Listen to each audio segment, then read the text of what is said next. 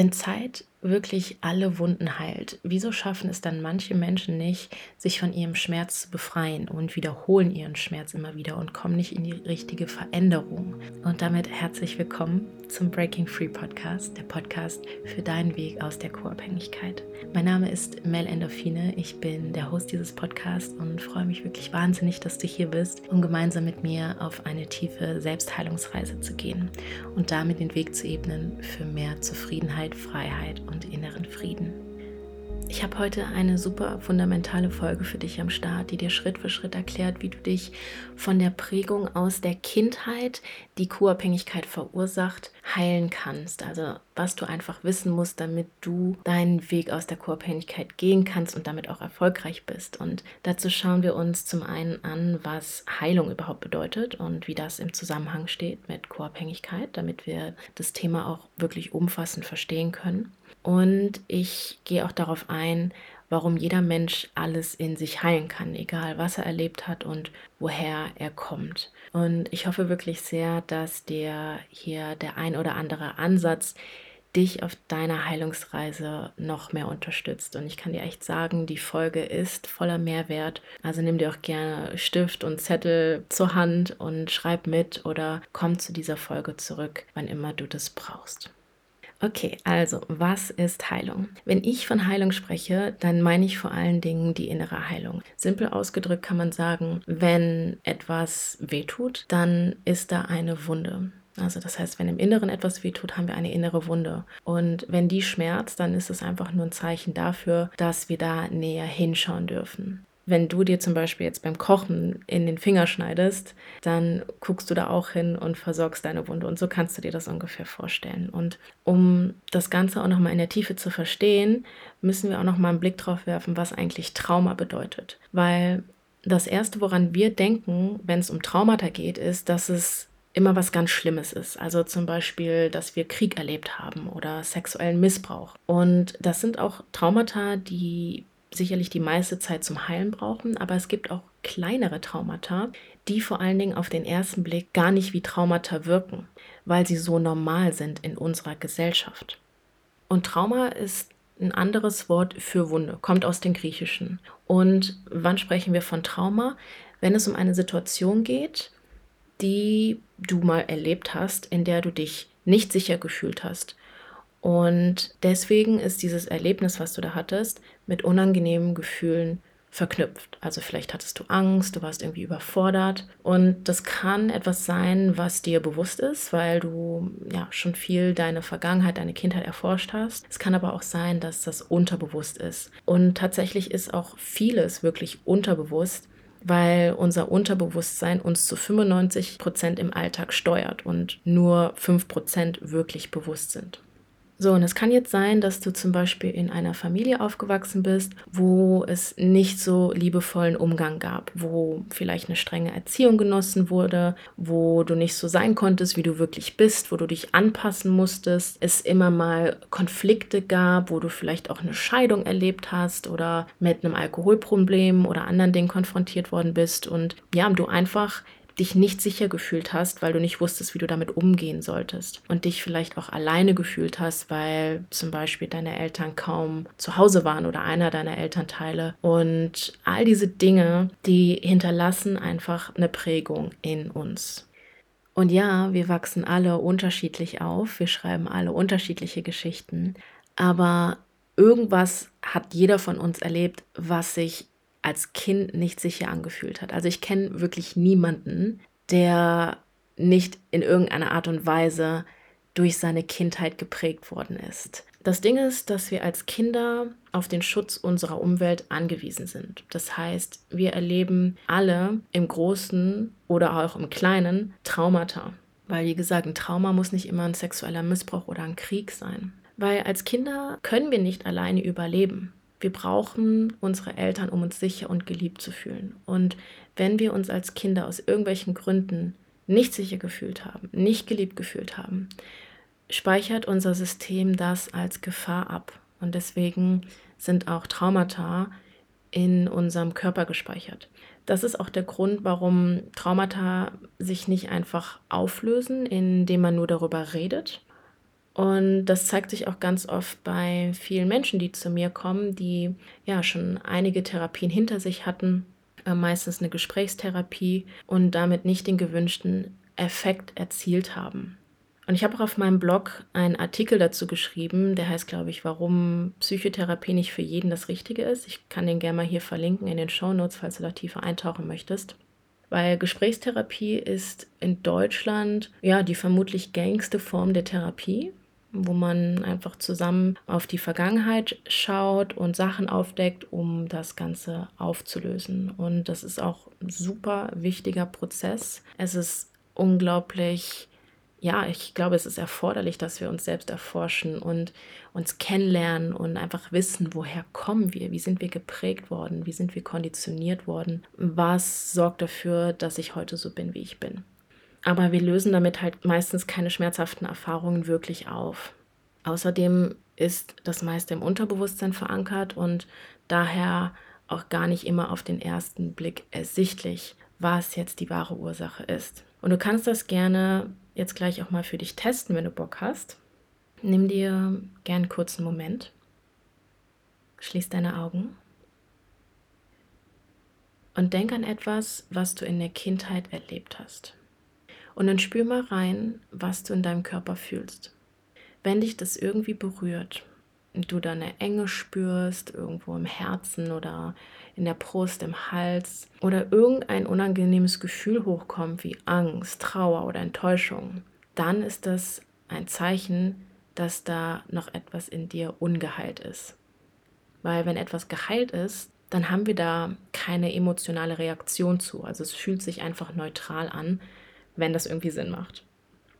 Und der Grund, warum ich das hier einbringe, ist, dass noch so ein fetter Schleier über Traumata liegt, obwohl das erstens voll weit verbreitet ist und zweitens auch noch mit super viel Scham verbunden ist. Weil oft denken wir bei Traumata, dass wir dann, wenn uns das betrifft, wir irgendwie kaputt sind oder dann wieder ganz werden müssen, dass wir nicht gesund sind und wieder in einen gesunden Zustand kommen müssen. Nein. Also ja, manchmal führen unsere inneren Wunden dazu, dass unsere mentale oder physische Gesundheit darunter leidet.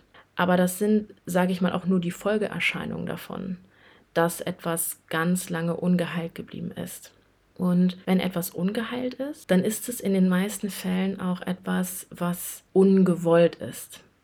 Also ist ja normal, dass wenn da eine Wunde ist, die wehtut, dass wir als Menschen diese Wunde oder diesen Schmerz, der damit einhergeht, vermeiden wollen. Also das liegt einfach in unserer Natur. Und ich sehe Heilung viel weniger als eine Art Genesung, sondern vielmehr als eine Veränderung. Das heißt, wir verändern einen Zustand, eine Situation, ein Verhalten oder auch ein Denkmuster was uns nicht gefällt, was uns nicht dient, was wir nicht wollen, was wir einfach nicht mögen und transformieren es in etwas, das wir wollen. Also wir verändern einen Zustand. Und weil Co-Abhängigkeit seinen Ursprung in der Vergangenheit hat, in der Kindheit hat, geht es darum, die Zustände, die wir in der Kindheit erlebt haben, zu verändern, indem wir unsere Perspektive und unsere Gedanken und unsere Gefühle dazu verändern. Und ich finde es voll wichtig, hier eine Unterscheidung zu machen, weil wenn wir immer noch dieses Bild haben, dass wir krank oder kaputt sind oder dass mit uns irgendwas nicht stimmt, dass wir falsch sind, dass wir nicht liebenswert sind, weil wir da was noch in uns tragen, was noch nicht geheilt ist, wo wir gar nichts dafür können, dann kann uns das ganz schnell in den Widerstand bringen, kann dafür sorgen, dass wir das unterdrücken, auf Seite schieben und somit die Heilung verlangsamen oder verhindern und dadurch nicht die gewünschten Veränderungen in unserem Leben erzielen können. Und das passiert meistens auf unterbewusster Ebene. Also das merken wir gar nicht. Und nur was wir erstmal vollständig angenommen und akzeptiert haben, können wir überhaupt in die Veränderung bringen. Jetzt ist natürlich die Frage, wie bringst du etwas in die Heilung? Also sprich, wie veränderst du etwas?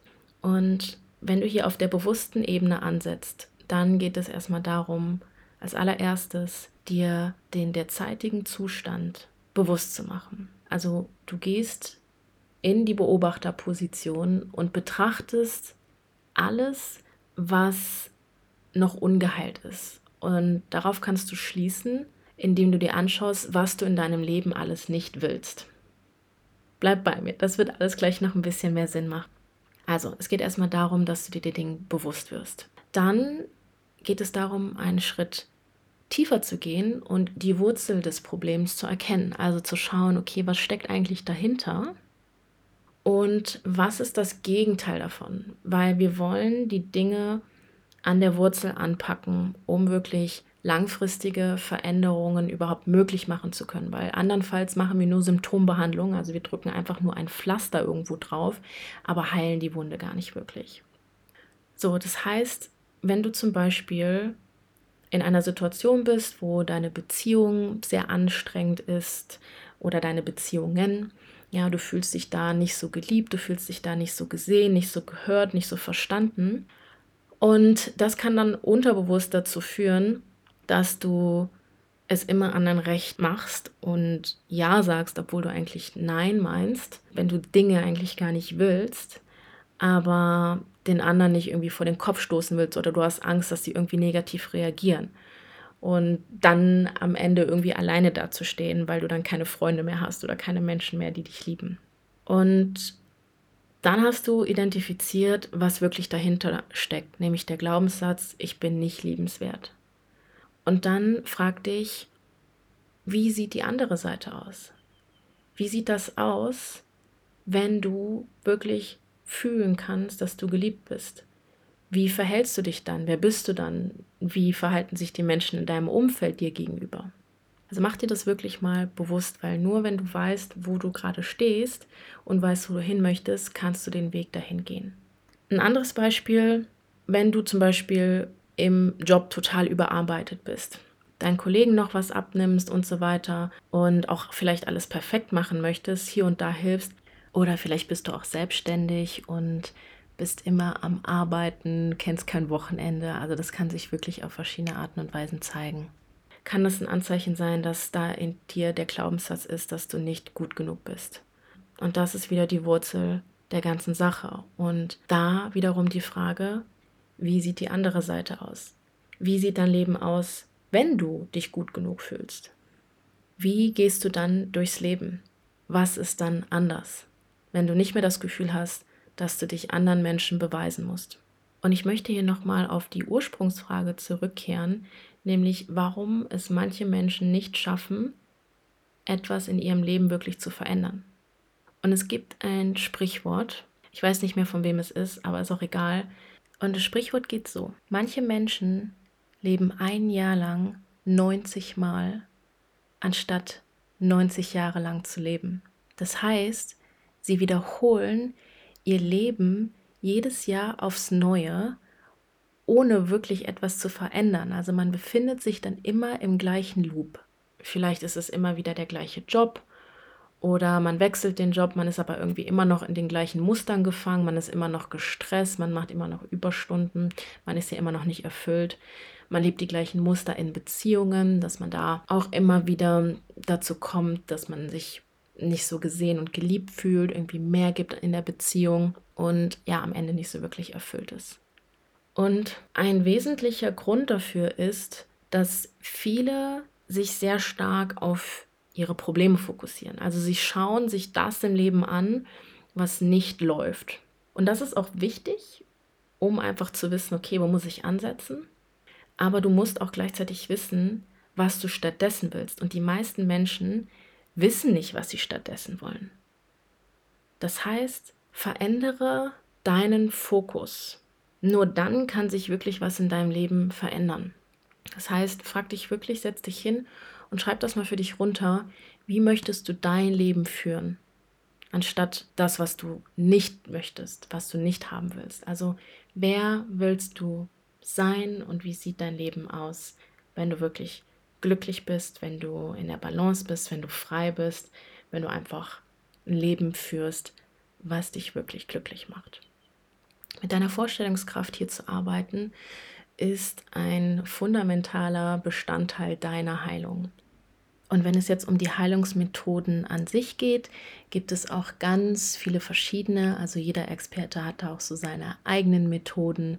Das, was für mich sehr gut funktioniert und auch in der Arbeit mit meinen Klienten, ist die Hypnose, also wo es darum geht, dich direkt mit dem Unterbewusstsein zu verbinden und auf dieser Ebene zu arbeiten, die uns einfach im Alltag am meisten steuert und auch hier unser inneres Kind zu heilen und mit den inneren Anteilen zu arbeiten, die wir alle in uns tragen, also zum Beispiel den inneren Kritiker, der sich gerne mal zeigt oder auch den inneren Saboteur, wenn wir uns irgendwie blockieren. Und genau, also wenn du Fragen dazu hast, schreib mir gerne auf Instagram eine Nachricht.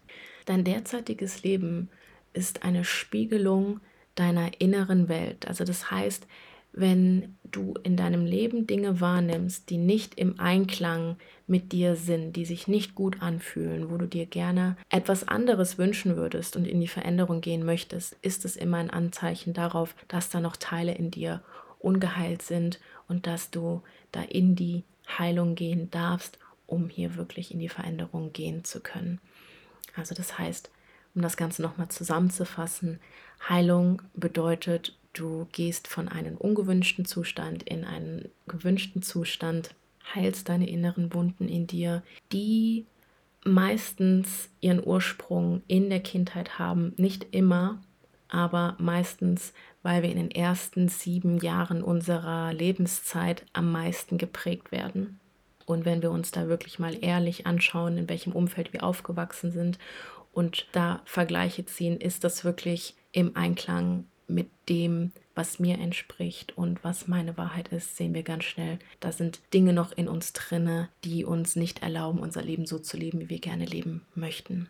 Und in die Veränderung, in die Heilung kommst du, indem du dir den Dingen bewusst wirst, indem du wirklich auf Ursachenforschung gehst und verstehst, was dahinter steckt, um letztendlich auch ein besseres Verständnis von dir bekommen zu können, um dann einen Weg zu finden, in die Veränderung zu gehen und auf das zuzugehen, was du wirklich möchtest. Und dafür musst du natürlich auch wissen, was du willst. Ich hoffe sehr, dass dir die Folge gefallen hat, du ein besseres Verständnis dafür bekommen konntest, was Heilung ist, wie du Dinge wirklich in die Heilung bringst und in die Veränderung bringen kannst und ja, dich letztendlich aus der Co-Abhängigkeit lösen kannst. Und ich freue mich, wenn du mir ein Rating da lässt, wenn dir die Folge gefallen hat oder du mir auch eine Nachricht schreibst auf Instagram, was du dir mitgenommen hast. Also ich freue mich über jeden, der sich meldet und mir Feedback gibt. Und ja, dann würde ich sagen, bis zur nächsten Folge. Ganz viele liebe Grüße aus Thailand. Deine Mel.